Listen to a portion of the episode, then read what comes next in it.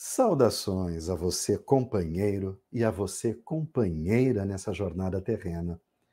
Meu nome é Wilson Roberto Garcia e este é o programa Visão Espírita. É com o coração transbordando de alegria que novamente aqui nos reunimos em torno dessa importante oportunidade, dessa valiosa oportunidade para aprendermos um pouco mais sobre o Evangelho de Jesus à luz da doutrina dos Espíritos, codificada por Allan Kardec.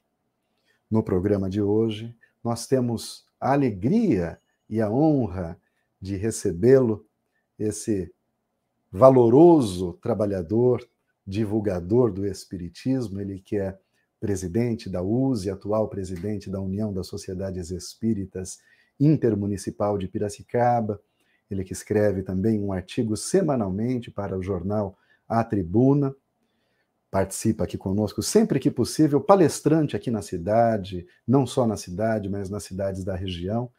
Então, é com grande alegria que nós recebemos o nosso querido companheiro Álvaro Augusto Teixeira Vargas. Boa noite, Álvaro. Seja bem-vindo. Boa noite, Wilson. Boa noite, todos que estão participando do programa. É sempre uma satisfação muito grande estarmos aqui para esse reencontro, esse, essa reflexão, esse bate-papo, que é muito agradável e edificante. Sem dúvida. E o programa de hoje é muito interessante. A gente vai falar sobre a vida após a vida. Olha que tema interessante, né? Porque é tão comum a gente falar sobre a vida após a morte. Então, hoje nós teremos a oportunidade de discutirmos um pouco sobre o conceito de morte, né? o que é morte para a gente, para nós que estamos aqui encarnados, e o que é morte para um espírito. Mas antes de abordarmos o tema, eu gostaria de convidá-los, convidar todos, para que nós possamos nos sintonizar com a espiritualidade maior. E para isso, nada melhor do que ouvi-la, Terezinha Oliveira, com a prece Súplica. Vamos a ela.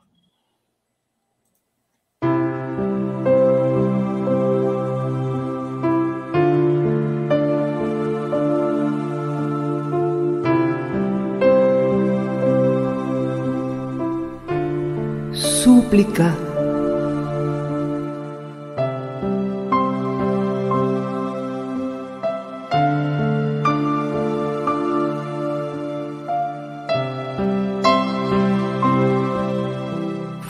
Falte-me tudo, mas não a fé, Senhor, que eu possa prosseguir sem desalento e sem cessar, embora a passo lento, na estrada que conduz ao teu amor. Falte-me tudo, Senhor, menos a chama que a todo o coração dorido aquece, consoladora do pobre que padece e companheira daquele que te ama. Falte-me tudo que hoje me rodeia, e tudo perderei, imperturbável e serena, se eu tiver fé, ainda que pequena, tal o menor dos grãos da mais filtrada areia.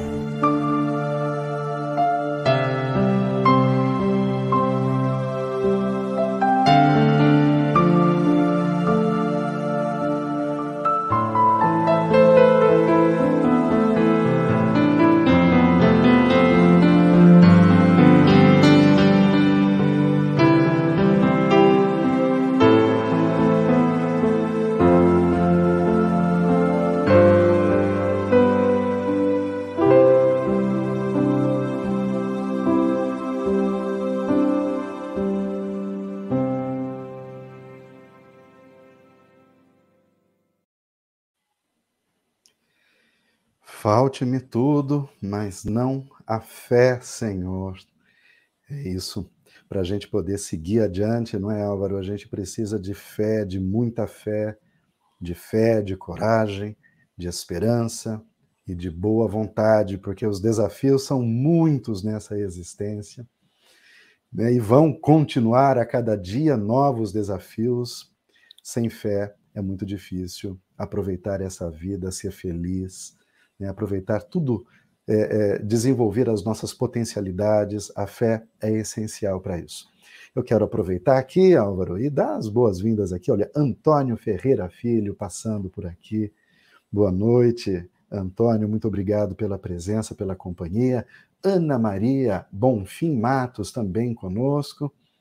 Ana Maria, a Vilma Vargas também aqui, dando um alô, boa noite, Vilma, seja bem-vinda. E o nosso querido companheiro Rubens Quieia também está conosco. Boa noite, Rubens. Obrigado pela parceria, ele que também é um, é um trabalhador de, na divulgação do Espiritismo, está sempre presente nos nossos eventos. E o Francisco Moretti, né, amigo que está sempre aqui também no programa Visão Espírita, todo mundo juntos. Agora seguimos todos unidos num só pensamento, num só coração, numa mesma vibração. Essa vibração de gratidão, gratidão por sermos espíritas e, sobretudo, gratidão por sermos cristãos. Então, Álvaro Augusto Teixeira Vargas, é nesse espírito, é com esse espírito de gratidão, então, que nós podemos introduzir o nosso tema. Sabe, Álvaro, é interessante, esses dias eu li uma matéria dizendo que somente os homens é que têm conhecimento da morte. Né? A gente que tem o nosso animalzinho, o nosso pet de estimação, ele está lá em casa agora, tranquilamente tirando uma soneca e não pensa em nenhum momento no que vai acontecer com ele, nem na morte, nem no que aconteceria depois da morte. Nós temos notícias né, recentes de certas espécies de primatas, os bonobos, por exemplo, que eles é, realizam uma espécie de um ritual funerário, né, o que poderia ser considerado como um ritual funerário, significando já uma, uma aproximação. Né? Ele já, já tem. É, é o dos primatas, é o que mais se aproxima geneticamente do homem. Mas, Álvaro, eu fiz essa introdução, introdução na verdade, para dizer que todos nós temos medo da morte. Tem até uma piadinha, né, que um, um padre diz na igreja, né, para os seus fiéis, quem quer conhecer Jesus? E todo mundo levanta as mãos. Aí o padre pergunta, hoje? Aí todo mundo abaixa, não tem um. Todos nós tememos a morte. Álvaro, por que, sobretudo nós que somos espíritas, por que esse temor, tantas vezes exacerbado da morte?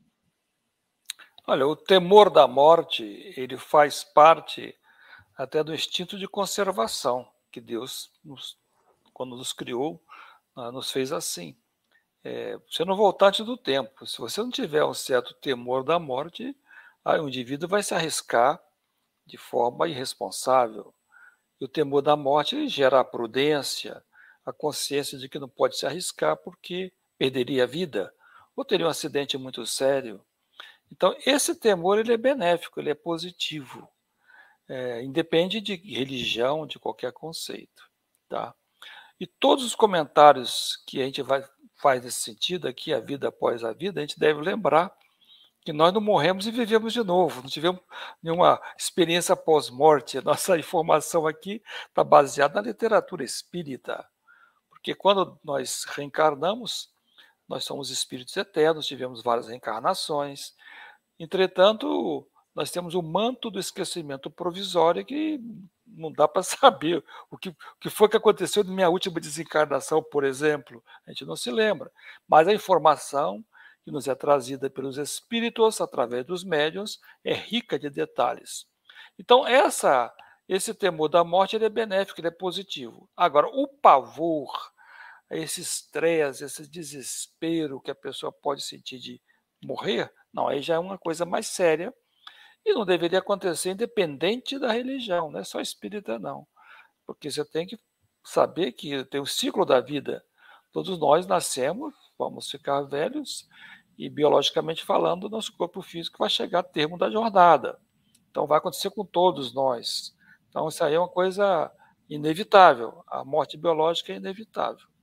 Então, devemos estar consciente de que faz parte do próprio do ciclo da vida, não deve ter esse medo. Agora, o espírita em particular, que já é diferente, ele é o que deve ter mais consciência de que não existe morte, existe vida após a vida. Já tivemos aqui várias vezes e vamos regressar para o mundo espiritual a nossa verdadeira pátria e voltaremos outra vez. Então, acredito que a fé em Deus, a consciência e particularmente aos espíritas, é que possam interiorizar o conhecimento espírita. Eu costumo dizer que o espiritismo, o conhecimento espírita, não é um outdoor de estrada que você acha interessante, passa e esquece. A gente tem que estar lembrando e tem que estar buscar vivenciar esse, esse, esses ensinamentos. E o pavor da morte demonstra que o espírita tem que alguma coisa está errada. Está precisando meditar e mudar um pouco os conceitos, né, Wilson? É verdade, Álvaro. Existe uma diferença entre o medo, que é um medo que preserva. O medo é uma emoção básica. Né? Segundo os estudiosos, é o primeiro, é a primeira emoção, é o primeiro sentimento mesmo humano, é o medo. Agora, quando o medo ele congela, quando a pessoa, aí ele se transforma em pavor. É esse pavor que impede você de continuar. Por exemplo, né, diante de um de um predador, tem duas ações que o indivíduo tem que fazer. Ou ele ataca o predador, ou ele corre. De duas, uma. Se ele travar de medo ali na frente do predador, ele vai ser devorado. Então, medo, é. ele vai sentir medo em qualquer circunstância. Agora, como ele vai reagir ao medo é o que é importante. Ou seja, temos medo da morte, como você bem disse, temos medo da morte. Como uma piadinha que eu contei ali do padre, temos medo da morte. E você colocou muito bem, Álvaro, quando você aponta a questão da nossa consciência. Talvez esse medo exacerbado, exagerado, acima do que seria aceitável, talvez, eu só estou supondo, é uma suposição. Talvez seja porque nós não nos sintamos tão em dia com a nossa consciência. Será que quando nós pensamos em tudo aquilo que nós poderíamos fazer e não fazemos, ou poderíamos evitar e continuamos fazendo, será que isso não nos dá um certo pavor de retornar ao plano espiritual? Sobretudo porque a religião, a maioria de nós, né, Álvaro, cristãos, que veio, foi educado na religião tradicional, essa religião ela, ela trabalha muito com o conceito de culpa e do pavor, né? o pavor da condenação eterna, né? do indivíduo lá queimando na, no braseiro eterno, sendo virado lá pelo diabão com um garfão, vira para cá, vira para lá. Isso uma é picanha, né? apavorante. né? É uma picanha. Isso é apavorante. É tão apavorante porque essa cena ainda diz que o sujeito queima eternamente. Como é que pode? Então, não é à toa que muitas pessoas têm esse pavor da morte, mas o Não quer virar churrasco. Não quer virar churrasco. Mas ele vem justamente para isso, né, Álvaro? Para é. dar explicações quanto a isso. É. Agora, é o seguinte: muitas pessoas que conhecem, que chegam ao Espiritismo, das primeiras questões é o que acontece depois da morte. Eu queria que você abordasse isso. Né? O que acontece com o indivíduo logo após a morte? Quais são as primeiras impressões do indivíduo? E antes, Álvaro, para você falar disso, fale sobre o conceito de morte. Quando é que ocorre a morte realmente, Álvaro? É, antes de responder, eu me lembrei de uma coisa interessante, Wilson, um livro que eu li há tempos atrás, bastante tempo. É uma, uma enfermeira que trabalhava por muito tempo, mais de uma década, na, no setor do hospital, dos pacientes terminais. O que eles pensavam já no termo da jornada, é, se pudesse voltar atrás, o que fariam? Entendeu? É interessante, viu? Porque a gente fala da vida após a vida, mas vai ter um momento, aqueles que têm um tempo de reflexão, é, que vai analisar e vai olhar para trás e vai fazer uma introspecção profunda da sua vida. Né? É uma pena que as pessoas saudáveis ainda, que têm muitos anos pela frente, produtivos, não façam essa análise. E você mencionou a piada do padre, mas e se eu tiver que voltar hoje à noite? Eu estou preparado para o meu regresso? A minha consciência, ela está em paz? Se não está, como é que eu posso remediar? O que eu posso fazer? Então, não deixar para quando estiver imobilizado na cama de hospital, que não pode sair mais, já está no estágio bem avançado terminal, para tomar uma decisão de retificar alguma coisa. Então, essa existência, a vida, o Espiritismo mostra isso, é uma escola, a Terra é um aprendizado. Nós temos inúmeras oportunidades de fazer o bem, de ser uma pessoa feliz dentro das possibilidades terrenas e ajudar as pessoas à nossa volta. E não guardar mágoas no inimigo, aprender a perdoar. Agora, quando a gente volta para o outro lado, a gente desencarna e está no outro lado, a primeira impressão que a gente tem é que ainda está vivo, e realmente está vivo. Por quê? Porque o corpo físico ele é uma réplica imperfeita do original, que é o corpo espiritual, que tem pulmão, está sentindo o coração bater, está sentindo os pulmões trabalhar respirando. É, pelo nível nosso evolutivo, ele sente fome, sente frio, sente sede. Então ele sente, ele acha que não morreu. Eu falei, não, mas eu estou vivo. Eu tá. Então é a, a perplexidade primeira é que não morreu, como de fato não acontece morte. É a, é a confirmação da vida após a vida. Então, a primeira impressão é de perplexidade, mas é claro que não é para todos também, né? Depende de como é que a pessoa vai desencarnar, né? Estou falando de uma pessoa que teve uma vida tranquila, equilibrada, ética, honesta, e chega do outro lado assim, com a consciência em paz. Então, eu estou falando desse indivíduo que chega dessa forma no outro lado. É interessante a sua resposta, porque é muito comum no Espiritismo, como eu disse, que as pessoas queiram saber respostas definitivas para certas questões. E, na verdade, não há respostas definitivas. Né? Por exemplo, o que acontece com o suicida? Depende. Depende das razões que levaram ao suicídio, das, das condições, da, do histórico. Então, o que acontece quando uma pessoa é, que é vítima de um acidente fatal, uma tragédia de avião, por exemplo, depende. Né, depende das condições dele. Se ele tivesse em boas condições, ele já pode até ser resgatado espiritualmente, né, Álvaro? Antes até do avião se chocar ao solo, como a gente tem notícias em certas obras espíritas. Outros, por sua vez, ficam perambulando no local da, do acidente durante décadas. Então, depende do, do, apego que a pessoa tinha à matéria. Então, essa resposta nunca é definitiva. Mas o que é comum a todos é o que o Álvaro disse: é essa percepção de que, opa, eu não morri, eu estou aqui, né, eu estou vivo, eu estou respirando, como é que pode? Então, é, isso segue a ser uma perturbação, né, Álvaro? Eu acho que todo mundo tem uma perturbação mai, maior ou menor, mas todo mundo fica perturbado. Quando a gente acorda, eu, eu já, assim, se alguém já teve a oportunidade de dormir numa casa estranha, por exemplo, né, fora de casa, e, e acorda às vezes à noite assustado, e, estranho o local onde está, porque aqui, não tem uma parede, você demora alguns instantes até você, até seu cérebro determinar onde você está, o que está acontecendo. Então essa perturbação ocorre meio que semelhante lá do lado de lá. Só que para é. algumas pessoas essa perturbação se prolonga por meses, é. por anos, né, Álvaro? É, depende da, do espírito. Né? Tem uma obra interessante, psicografada, é, ditada pelo espírito André Luiz, psicografada por Chico, A Vida Continua, né?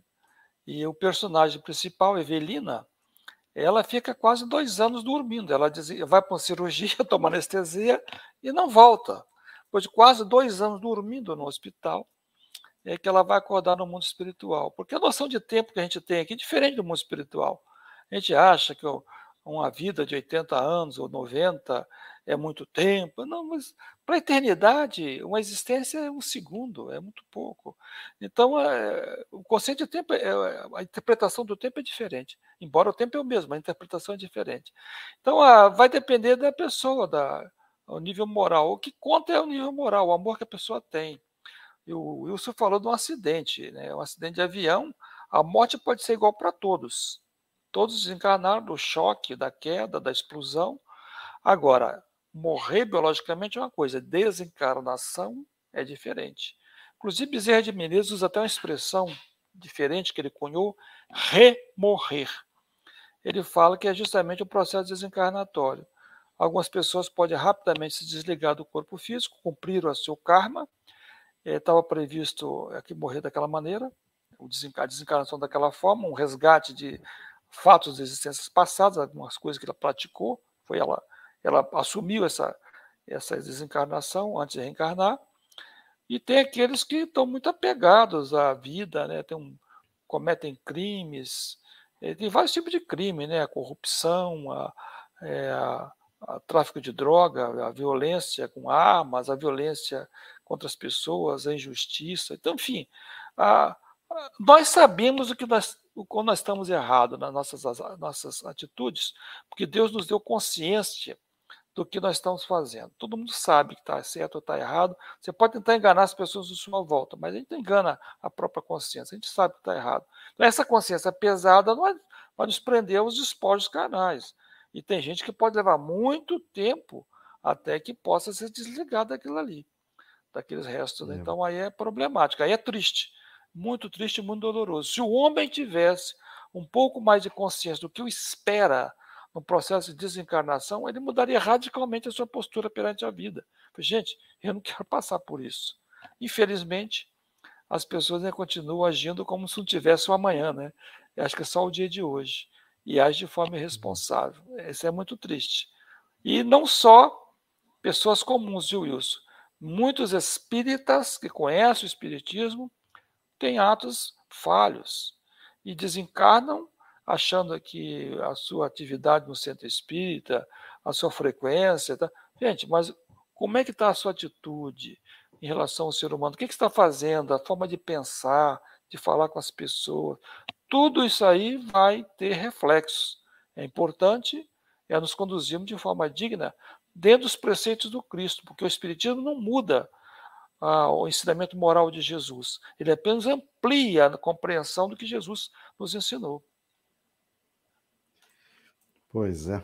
Álvaro, eu queria né, só citar, você citou aqui um, um, um livro, chamou Cinco Arrependimentos da Pessoa Antes de Morrer, e é da enfermeira Brony Ware. Eu lembrei quando você citou, e só para a gente. Você foi rápido, hein? É, não, mas eu, eu tinha utilizado já esse texto uma vez, essa Muito referência. Bom.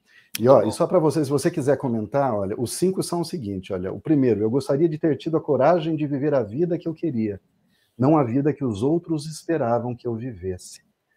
Quer falar sobre esse arrependimento? Eu queria ter coragem de viver a vida que eu queria, não a vida que os outros esperassem. É, mas aí, Wilson, é, essa obra é interessante, mas nós temos que entender que o nível moral da humanidade ainda é muito limitado sabe? Nós temos dois terços da humanidade ainda migrando da animalidade para a razão e apenas um terço migrando da razão para os sentimentos mais elevados. Então, a obra é interessante, mas falando, tem pessoas que acham, por exemplo, que deviam ter abusado de tudo, aproveitar da vida, aproveitar entre aspas, em droga, sexo, desregramentos. Isso, isso é totalmente equivocado. Ah, por que, que eu não aproveitei mais? Então, esses excessos é complicado. É. Por isso que é importante nós analisarmos a vida na, na, na, visão da vida após a vida, que não existe um, um fim. Nós vamos continuar, vamos levar da vida a vida que a gente leva. Não se encerra na sepultura todas as mazelas morais que eu carregar, que eu tenho comigo, eu vou levar comigo para o além. Isso não vai desaparecer num passo de mágica. Então, a, a, visão desse arrependimento e tudo, muitos acham que tinha que ter abusado, tinha que ter tido excesso. É, então, essa autenticidade, não, eu, eu quero devia fazer o que eu tinha que fazer e os outros não se, não se importar. Não. Nós temos que nos importar com a opinião dos outros, nós temos que viver em sociedade, é importante sim, a convivência com. Não, não, não é ter a vida que os outros querem, não. Ter a vida que eu quero, mas dentro da ética, do respeito social, claro. na visão cristã. Claro, claro. E é interessante porque ela relata que são centenas de casos e ela vai conversando com essas pessoas e essas pessoas vão relatando suas experiências. E o que ela faz é identificar elementos em comum. Esses cinco elementos são aqueles em comum. Por exemplo, eu gostaria de não ter trabalhado tanto. Quantos de nós não é, Álvaro? Tem esse mesmo arrependimento? Poxa vida, eu trabalho tanto. Aí lá no final da vida, quando está na cama, a pessoa fala: eu poderia ter trabalhado talvez um pouco menos e ter me dedicado a outra atividade. Quantos de nós, por exemplo, não desenvolve uma atividade? Uma vez um amigo falou: olha, eu tenho um projeto para desenvolver né, no campo do, do, do, da solidariedade, é uma escola, é assim. Eu falei: nossa, que lindo projeto. É uma pessoa muito bem sucedida, com boas condições. Eu falei: nossa, que lindo, se precisar da minha ajuda, vamos lá. Ele falou: Sim, mas ainda não chegou o tempo, que agora eu estou no tempo de trabalhar, eu preciso trabalhar, trabalhar, trabalhar, trabalhar. Aí lá na frente, quando eu parar de trabalhar e me aposentar, aí eu vou me dedicar a esse projeto. Tá desencado. É, eu falei, o plano é bom. Não é um plano mas ruim, aí, mas... Aí, é aí que tá, eu, a interessante desse vida após a vida é que a pessoa desde o começo começa a analisar que ele não sabe quando vai voltar. Ele pode voltar hoje à noite. Então, é, é aí que nós falamos. Então, a uhum. vida deve ser conduzida, se equilibrando, eu digo sempre em três pilares. É o trabalho é importante, a família é o nosso primeiro karma, a família é importante, e a religiosidade, a religião no aspecto de religiosidade, que é todo o desenvolvimento do amor, da caridade, de estar com Deus. Então, esses três pilares que nos sustentam. Se eu jogo um pilar desse fora, é só família e só trabalho, a pessoa, essa mesa de, de dois pés não se sustenta. Não, não vai longe isso aí. Então, tomba, começa, né? é, começa com a estrutura. Agora, infelizmente, a gente traz, desde várias encarnações, uma, uma bagagem cristalizada em nós de, de atitudes é, de muito exterior. A religião que a gente frequentou. E hoje não importa que você se diga espírita, a pessoa ainda continua indo, mudou a rótulo, mas continua sendo o mesmo indivíduo das religiões de séculos atrás. Ela não tem aquela postura da transformação moral. Então, o Espiritismo ele mostra a relevância e que é fundamental a transformação moral, porque não adianta a pessoa ver o outdoor com um belo, um belo poema e passar a esquecer. Não adianta ver o ensinamento edificante se eu não interiorizar. Então, isso que é, é fundamental no Espiritismo. Nós temos muitos espíritas desencarnando mal. Palavra de, de Manuel Filomeno de Miranda, através do médium de Waldo Pereira Franco. Ele fala, muitos espíritos estão voltando e voltando muito mal para o mundo espiritual, o que é triste, porque conheceram a terceira revelação. É. Álvaro, só para finalizar essa parte aqui, ó, o ter, a terceiro maior arrependimento é eu queria ter tido a coragem de expressar meus sentimentos. Depois ela diz, eu gostaria de ter ficado em contato com os meus amigos. As pessoas dizem, queria ter ficado mais tempo com os meus amigos. Olha bem que triste. E depois elas dizem, eu gostaria de ter me permitido ser mais feliz. Olha que interessante esse último caso, Álvaro. Eu gostaria de ter me permitido ser mais feliz. Será que naquele momento não há uma percepção de que a felicidade era uma escolha nos momentos em que ela viveu? Ela olha os momentos de dificuldade e pensa: será que naquele momento em que eu vivi aquela dificuldade, que eu fui tão infeliz, tão que eu me atormentei tanto, será que eu não poderia ter me permitido ser feliz? Não é, Álvaro? É, exatamente. A gente deve viver aqui. É, a felicidade não é para o dia de amanhã, né? A felicidade, embora ela seja relativa, a felicidade é, da, é com a consciência tranquila. Agora, é, é triste, sabe por quê? Que mesmo esse, esses países que têm essa, esse lado social muito forte, é, o aspecto de justiça, de ética muito bem estabelecido, diferente do Brasil, mas o lado espiritual é, é muito precário porque as religiões são muito castradoras, elas é o que você falou do céu e do inferno, do inferno eterno, do, aquela sensação de um Deus terrível, um Jeová que pune. Então, isso aí a pessoa se, se fica muito. É uma camisa de força. E quando chega na, na época de voltar, talvez dá um lampejo de compreender que, olha, não era bem assim. Porque aí vem o, o bom senso desperta com maior intensidade. Não faz sentido isso que eu me fiquei mobilizado. Então, agora, a, por isso a importância de divulgar o Espiritismo, que as pessoas possam compreender. O Espiritismo é, é uma, uma doutrina que esclarece, reeduca o indivíduo sem, é, sem fanatismo, mas de uma forma racional, sensata. A pessoa vai ponderar por que, que eu vou mudar as minhas atitudes. Por que eu posso abrir mão de certas coisas, me dariam até mais alegrias, mas a minha alegria maior é para o meu próximo. Tem, tem uma, uma história interessante um dos, dos evangelhos apócrifos que demonstra muito isso, a, a questão da renúncia. Jesus caminhava com dois, dois apóstolos e todos estavam com muita fome. Já tinha muito tempo que não comiam, não se alimentavam. E de repente eles encontraram uma figueira linda com três figos enormes e apetitosos. Aí um dos apóstolos correu e colheu os três figos e distribuiu. Jesus ficou segurando o figo. Aí os dois devoraram rapidamente o figo. E eles olharam para Jesus e falaram: Mestre, você não vai comer? Eu falei: Não, é para vocês. Aí os dois dividiram. Depois que eles comeram, eles perguntaram: Mestre, você não estava com fome? Aí Jesus disse: Não, já me alimentei. A alegria de servir, a satisfação de servir. Então, infelizmente, é, a, esses países que não têm acesso ao Espiritismo têm essa, têm essa limitação. Então, muitas vezes a pessoa acha que felicidade são os excessos.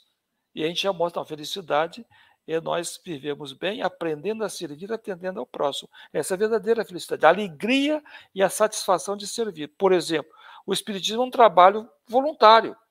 Nós não temos profissionais de Espiritismo, ninguém tem um salário para ser dirigente espírita. Muito pelo contrário, você põe o seu tempo e dinheiro do seu bolso para atender a comunidade. E, se, e todo, todos os voluntários espíritas o fazem de coração aberto, com muita alegria de poder ser útil. Então, essa é a, a visão cristã. Né? Quando o próprio, próprio Cristo ensinou, né? Eu vim aqui para servir, não para ser servido. Então, essa visão para aquele que vai, vai chegando perto da, da desencarnação, se ele tem esse conhecimento, ele percebe que vai analisar a sua consciência e vai, não, eu, dentro das minhas possibilidades, eu fiz o que era possível. Aqui no nosso mundo, o mais importante é aquele que se senta à mesa e é servido. Mas Jesus ensina que no reino dos céus é aquele que serve, esse é o mais importante. Quanto mais você é, se humilha no sentido de se tornar humilde, mais você é útil para o próximo. E no plano de Deus, Deus ajuda o homem pelo homem. Nós evoluímos pelo concurso de outros homens. Os outros evoluem pelo nosso concurso. Então, sem essa transformação do indivíduo, a humanidade estaria estagnada. E é muito bonito que você lembrou sobre a felicidade de ajudar o outro, Álvaro, que eu me lembrei aqui da, da desencarnação de Bezerra de Menezes, numa psicografia do Divaldo, ela, ela acho que a Sueli relata, o Semeador de Estrelas, se eu não me engano, a obra, ela relata as primeiras impressões do Bezerra de Menezes quando ele acorda do outro lado. Ele acorda, ele é acolhido por Celina, um, um espírito enviado por Maria para recebê-lo, e ele escuta um vozerio do lado de fora, de onde ele está, depois de receber as boas-vindas. Ela o ajuda e o conduz até a sacada de onde ele identifica uma pequena multidão de pessoas ali. E, e ele pergunta a ela: quem são? Eu não os conheço. Sim, são as pessoas que você ajudou durante os anos que você viveu na Terra. Estão todos aqui por você, pedindo por você. E naquele momento, Álvaro, ele diz que a fel... eu fico tentando imaginar o que ele sentiu para dizer isso, mas ele diz que a felicidade sem limites existe sim, na medida da felicidade que você gera para as outras pessoas. Então, é, é, você lembrou muito bem dessa, dessa, dessa verdade. Mas, Álvaro, nós já falamos aqui um pouco, se você quiser acrescentar, você acrescenta, mas falamos aqui um pouquinho já sobre as impressões do espírito quando chega do lado de lá. Falamos dessa perturbação, né, que pode se prolongar ou não, dependendo da condição do espírito. Mais materializado vai ter mais dificuldade. E falamos que a, a desencarnação não é igual para todo mundo, né, por essa mesma razão. Você também já pontuou a diferença da morte do corpo físico para o desligamento do espírito. Eu queria que a gente reforçasse esse ponto agora. Esse processo de desligamento do espírito que estava encarnado com o corpo físico é um processo que demora quanto tempo, Álvaro? Ou seja, depois que o corpo para de funcionar, esse desligamento começa. E é claro que tem agravantes. Né? Por exemplo, no caso de, da morte cerebral, quando uma pessoa é identificada com morte cerebral no hospital, aquele espírito ainda está atrelado àquele corpo, o processo de desligamento já se iniciou. E como se dá esse processo, Álvaro? É automático, é por conta própria, ou existem outros espíritos ou outras pessoas envolvidas nesse processo para contribuir? É, quem, quem é responsável pelo desligamento são espíritos do bem, são almas nobres, que têm a permissão de Jesus para que isso seja realizado. Então, a gente tem, muitas vezes, representa a morte como uma, uma pessoa de preto com a foice na mão. Não é isso. São médicos, é, foram pessoas que foram médicas aqui na Terra, que têm conhecimento da medicina humana, conhecimento da medicina espiritual, e têm autorização otorgada pelo, pelos planos maiores para efetuar esse desligamento. E ele é um processo, às vezes, leva horas, às vezes dias. E muitas vezes vai ser efetuado, vai ser concluído só quando o indivíduo já vai ser enterrado no cemitério. Né? Então ali ele vai ficar ligado. E tem razões técnicas para isso. Não, não existe dois processos iguais. Mas quem quiser se aprofundar um pouco, tem pelo menos um processo, não pode ter como modelo para nada, é só um exemplo de milhões, porque não tem duas desencarnações iguais. Mas quem quiser se aprofundar, tem o livro Voltei, psicografado pelo espírito irmão Jacó, é, psicografado pelo saudoso Chico Xavier, ditado pelo espírito irmão Jacó, que na verdade foi um grande dirigente espírita, Frederico Figner. E ele descreve em detalhes como é que foi o processo de desencarnação dele. É rico em detalhes. Ele, ele antes de desencarnar, ele foi interessante. Ele pedia aos guias espirituais, no caso de Bezerra de Menezes, que não queria ser anestesiado. Ele queria ficar acordado e ver tudo. não é o que eu faria. Eu falei, não, não quero ver nada. Pode me dar uma injeçãozinha que eu vou dormir. Então ele quis ficar acordado, acompanhou todo o processo, que ele queria escrever um livro, como de fato ele fez. Mas foi uma, um processo longo, levou horas, depois teve que levar para o levaram para a praia, para esse refazimento espiritual, ainda ligado por um fio. Desligaram a maior parte dos, dos ciscos que tinham a sua alma ao corpo físico, para a drenagem, uma coisa chamada fluido vital. É a energia que, que estabelece o funcionamento físico do, do corpo físico. Mas quando a pessoa desencarna, pode ficar um resto desse fluido vital. Então tem que drenar o máximo para facilitar o equilíbrio do corpo espiritual na, na, erraticidade, na nova etapa da vida. Então, quanto mais tempo puder tirar, drenar essa energia, melhor para ele. Então ele, ele mesmo ficou ligado, ao, ao, ao, pelo menos um fio ligado até o corpo físico, e só no final, quando o esquife fosse levado para o cemitério, que eles cortaram. E ele ficou meio tonto, eh, se refazendo, leva um pouco tempo. E também a própria constituição do corpo espiritual, quando nós estamos encarnados, é diferente de quando nós estamos no mundo espiritual, muda alguma coisa. Então tem toda uma readaptação. Então vai depender do nível evolutivo do espírito, essa, essa volta ao mundo espiritual. Mesmo Bezerra, de Menezes, que foi um espírito iluminado, um grande missionário, ele teve que também um processo de se readaptar. Não é num passe de mágica, como eu mencionei, tem toda uma readaptação. É mais rápido, mais simples e menos doloroso para aqueles que são mais evoluídos. Mas pode acontecer igual o personagem Evelina no livro Voltei, A Vida Continua, que ficou dois anos dormindo. Então, muitas vezes a pessoa desencarna e está no mundo espiritual, para o próprio bem dela, ela é anestesiada, porque às vezes fica os parentes se lamentando, chamando, e esse chamamento, essa, essas vibrações negativas atingem e, e desequilibra muito o espírito que desencarnou. Então, para proteção dele, põe para dormir, para daqui a um tempo, dois anos ou três, ele acordar e as pessoas nem lembrarem mais, que é bom, porque se for para lembrar, se lamentar é ruim, né?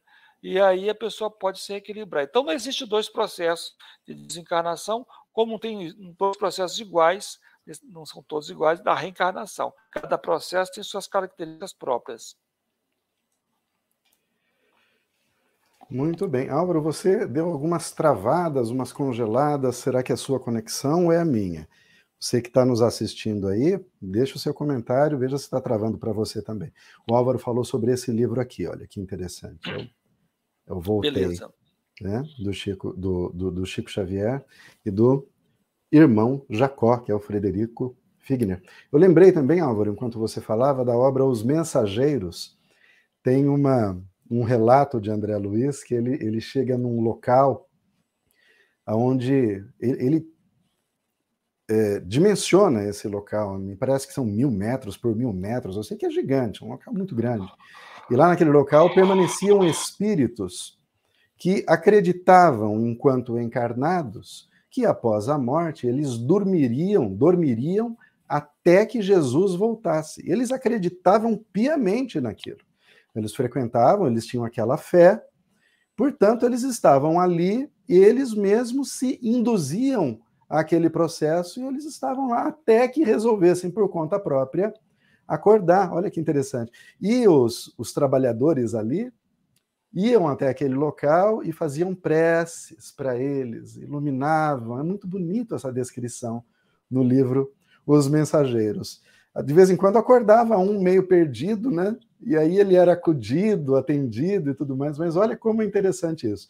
Ou seja, tem gente que está do outro lado dormindo, né? Realmente permanece dormindo é. muito tempo porque acredita. É, nesse, é, nesse caso, são pessoas geralmente é, diferente da Evelina. A Evelina ela foi induzida ao sono pelos médicos para proteção dela, como anestésico, anestesia geral, né?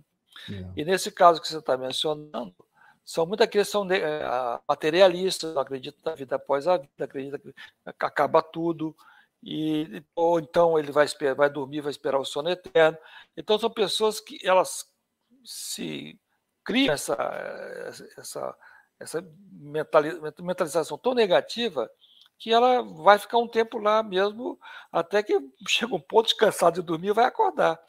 Ninguém vai ficar uhum. dormindo para a eternidade, né? É, uma hora ou outra vai ter que continuar caminhando, né? alguém vai sacudir, meu. É. Já dormiu demais. É. Álvaro, e quanto a, a, aquela pessoa que eu citei, que, por exemplo, teve morte cerebral decretada?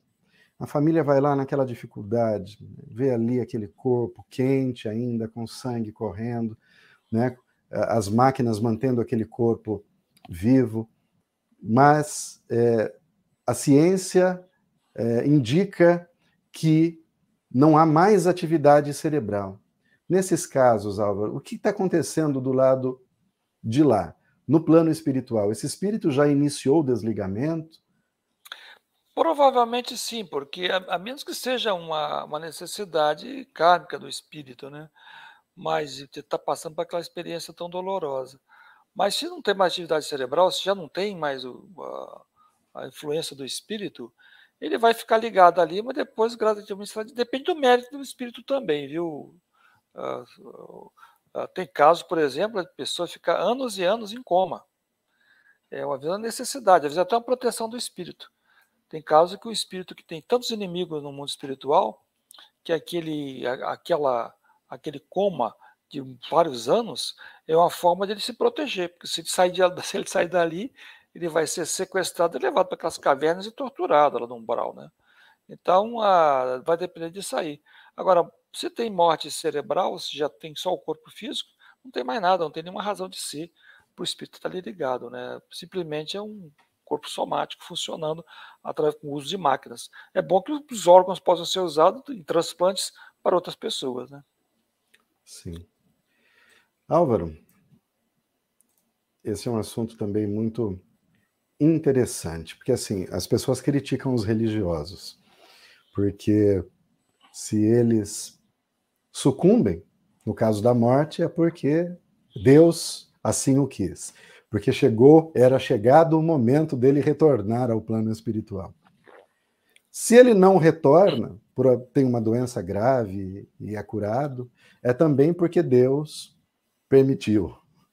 Isso parece que gera para alguns, uma certa percepção de fatalidade, de que não importa o que você faça, sempre vai depender exclusivamente de Deus. A pergunta, com base nessa, nesse introito, é: todo mundo regressa para o mundo espiritual na data estipulada? E como é essa, essa data estipulada? Existe um planejamento com uma data definitiva, e não importa o que eu faça, tal dia, tal hora eu vou voltar para o plano espiritual?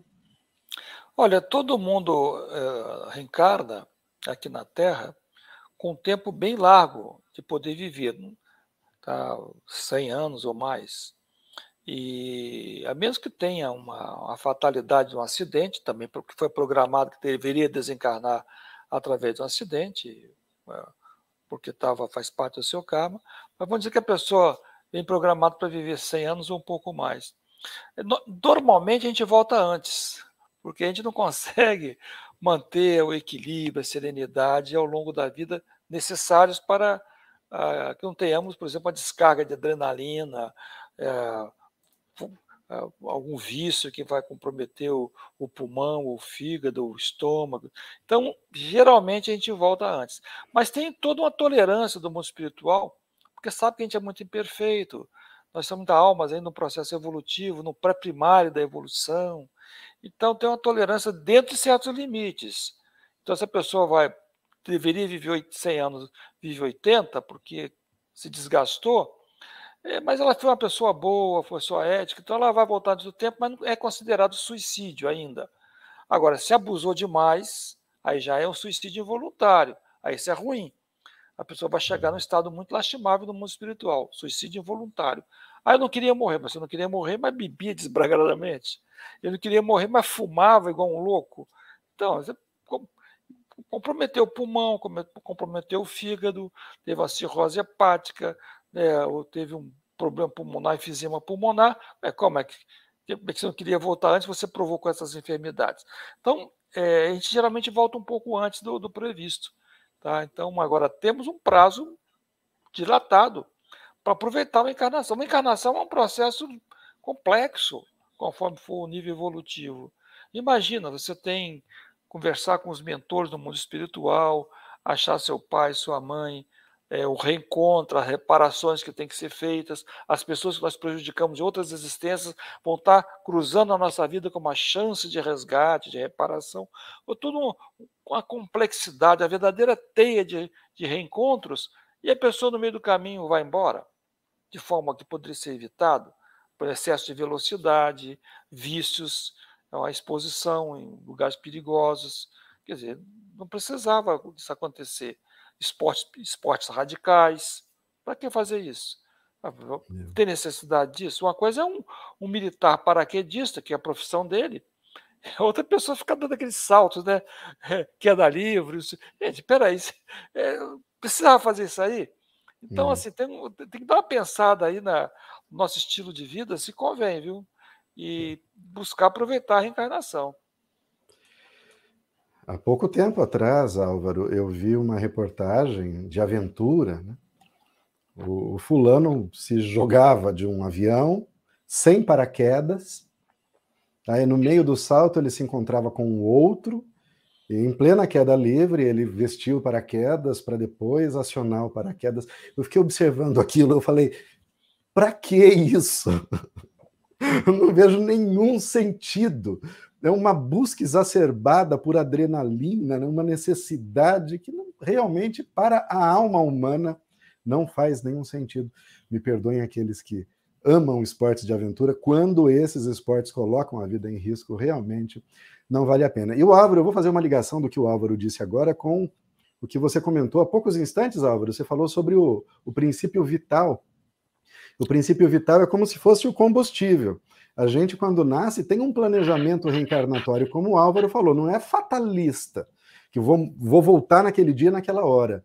Mas é assim, se tudo sair como planejado, ó, eu vou fazer uma viagem daqui de Piracicaba para São José do Rio Preto. São 400 quilômetros. Se eu for dirigindo meu carro a 100 quilômetros por hora, eu chego lá com um tanque. Pronto. Mas eu não vou a 100. Eu vou a 140, eu acelero demais, eu freio demais, eu gasto combustível demais, aí acaba no meio do caminho o combustível. É mais ou menos isso, né? O, o princípio, o princípio vital que seria suficiente para aquela para aquele comprometimento, para aquele planejamento que foi assumido, acaba antes da hora. E aí é interessante, a gente quando vai estudar os fluidos, né, na, na, na Gênese e em outras obras, a gente percebe que esse princípio vital também pode ser transferido Olha, o passe, por exemplo, é uma transferência de princípio vital, o passe na casa espírita. Então, aqueles que têm mais podem transferir para aquele que tem menos, inclusive podendo prolongar a vida. E tem pessoas, né, Álvaro, que acontece o contrário.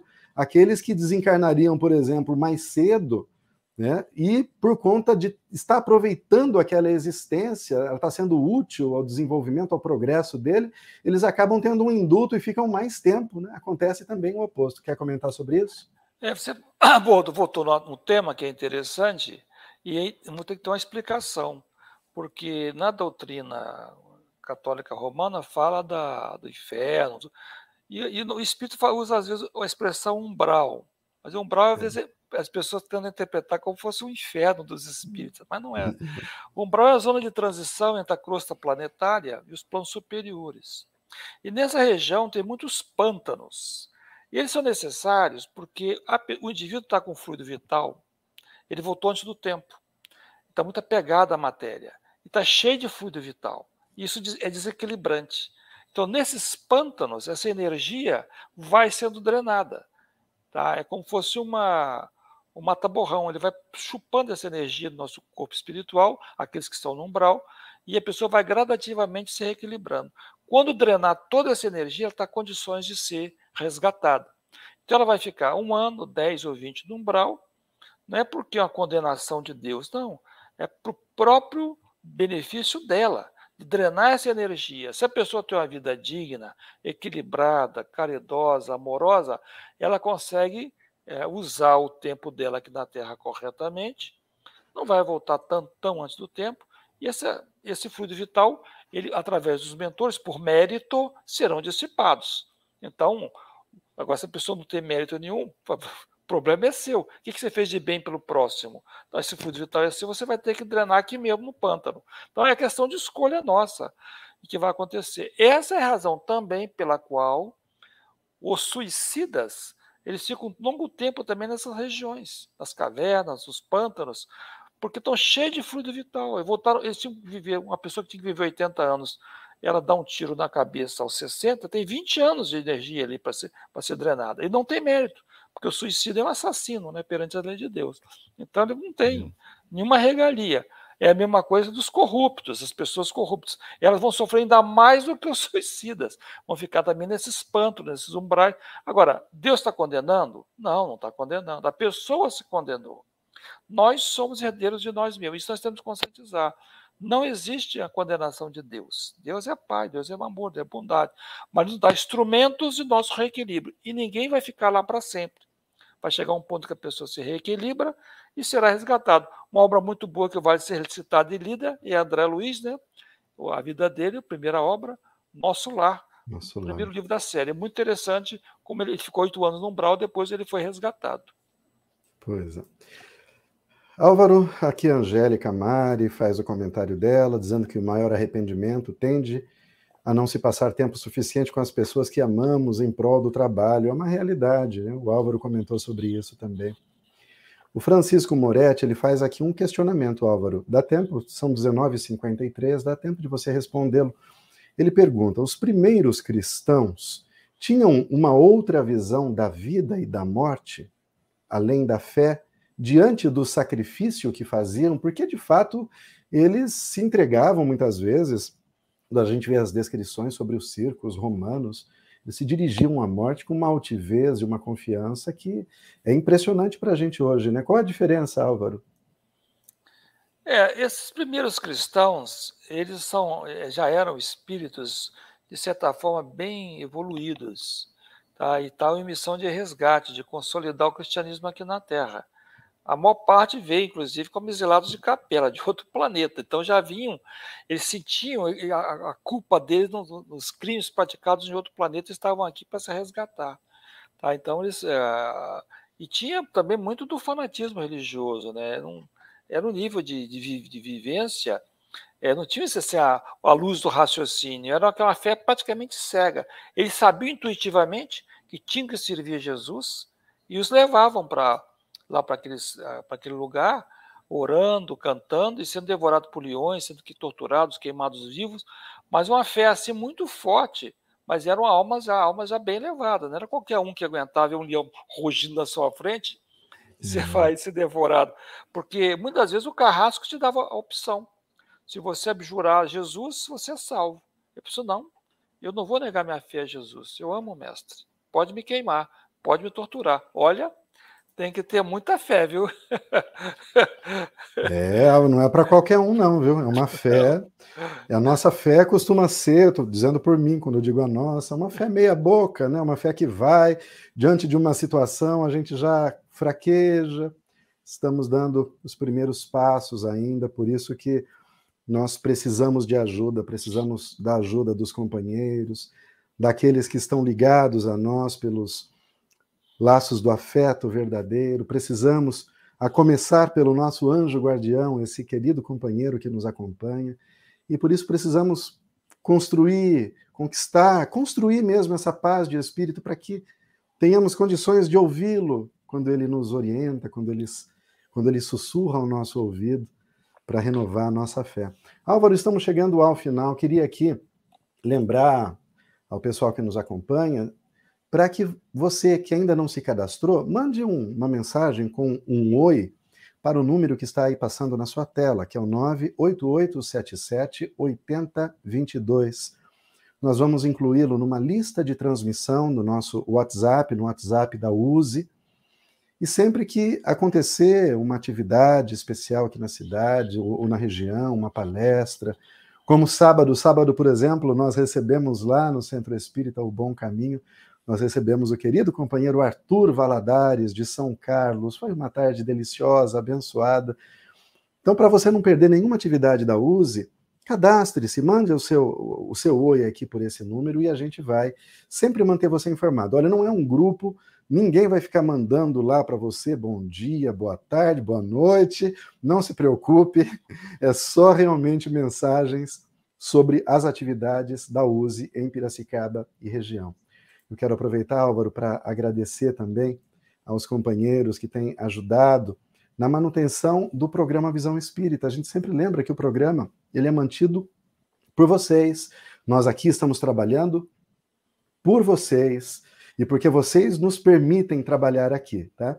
Então, o programa que está no ar desde 1999 começou lá em Santa Bárbara do Oeste, era mantido pela USE de Santa Bárbara em 2014, veio também numa edição para Piracicaba, inicialmente na Rádio Educadora, depois na Rádio Difusora e agora sendo transmitido pela União Rádio Web, uma rádio 100% espírita, transmitida pela internet. Você pode baixar o aplicativo pelo seu celular e ouvir 24 horas de programação espírita, músicas espíritas, músicas clássicas, os programas Visão Espírita. É uma, é uma verdadeira Netflix do Espiritismo ali o aplicativo da União Rádio Web. Tudo isso gratuitamente, mas para que nós possamos nos manter trabalhando, nós contamos ainda com a sua colaboração. Então, quem puder contribuir com qualquer valor, está passando aí na tela. Volte depois no YouTube, anote o número certinho, pode fazer um Pix, qualquer valor. É, é, financeiro.uniãoradioweb.com.br. Nós agradecemos, muito obrigado. E queremos falar também sobre a Livraria Espírita Allan Kardec. Natal está chegando, Álvaro. Livro Espírita é luz sobre as consciências. Você citou aqui, né? Voltei, eu citei os mensageiros, né? É, é, o Semeador de Estrelas, da Sueli Calda Schubert, tem tantos livros maravilhosos. Você que não conhece ainda, faça uma visita. A Livraria Espírita Allan Kardec fica aqui no centro de Piracicaba, na rua Voluntários de Piracicaba, 583 loja 5. Visite. A Yara está lá para recebê-lo, para poder orientá-lo sobre a melhor leitura. Livros doutrinários, romance, se você preferir, tem para todo gosto. E agora também lá tem uma seção com livros seminovos, né, Álvaro? Com, olha, livros a partir de 5, de 10 reais. Você leva livros em excelente, em excelente estado. Muito bom, aproveite. E se você está em Santa Bárbara, visite também lá a Banca do Livro Espírita Fica lá na rua Dona Margarida, 834, ao lado do Centro de Memória, que é a antiga Biblioteca Municipal. Muito bem, queridos irmãos e irmãs, nós novamente vamos aqui agradecendo pela presença de vocês, pela companhia, agradecendo ao Álvaro pela solicitude, Álvaro, por doar um pouco do seu tempo para a gente. Todos nós aproveitamos, aprendemos um pouco mais.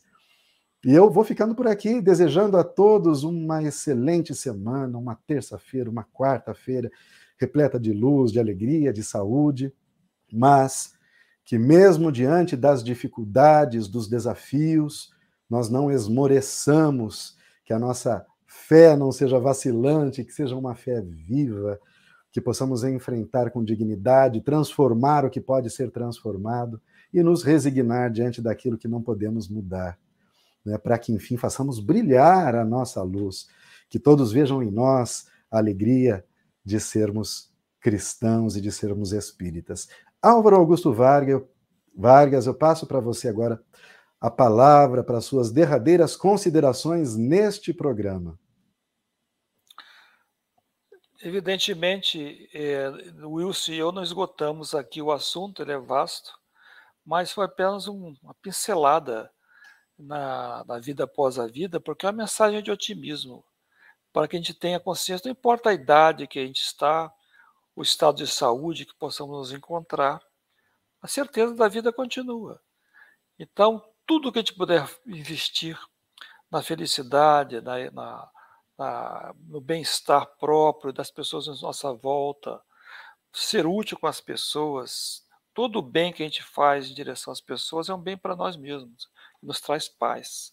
Então vamos ter o pensamento positivo, que a vida continua como um elo de, de, de várias, uma grande corrente, já tivemos várias existências na Terra, vamos continuar voltando também, vamos ter plena confiança em Jesus, que é o governador espiritual da Terra, tá? em Ismael, guia do Brasil, e principalmente fé em Deus. O Pai Celestial conhece cada um de nós e sabe das nossas necessidades. Vamos fazer a nossa parte para que o mundo espiritual também cuide de nós. Muito obrigado a todos e uma boa noite. Uma boa noite, como diz é preciso. É, é, não devemos ter medo da morte, e sim da vida mal vivida. Uma boa noite a todos e até o nosso próximo encontro.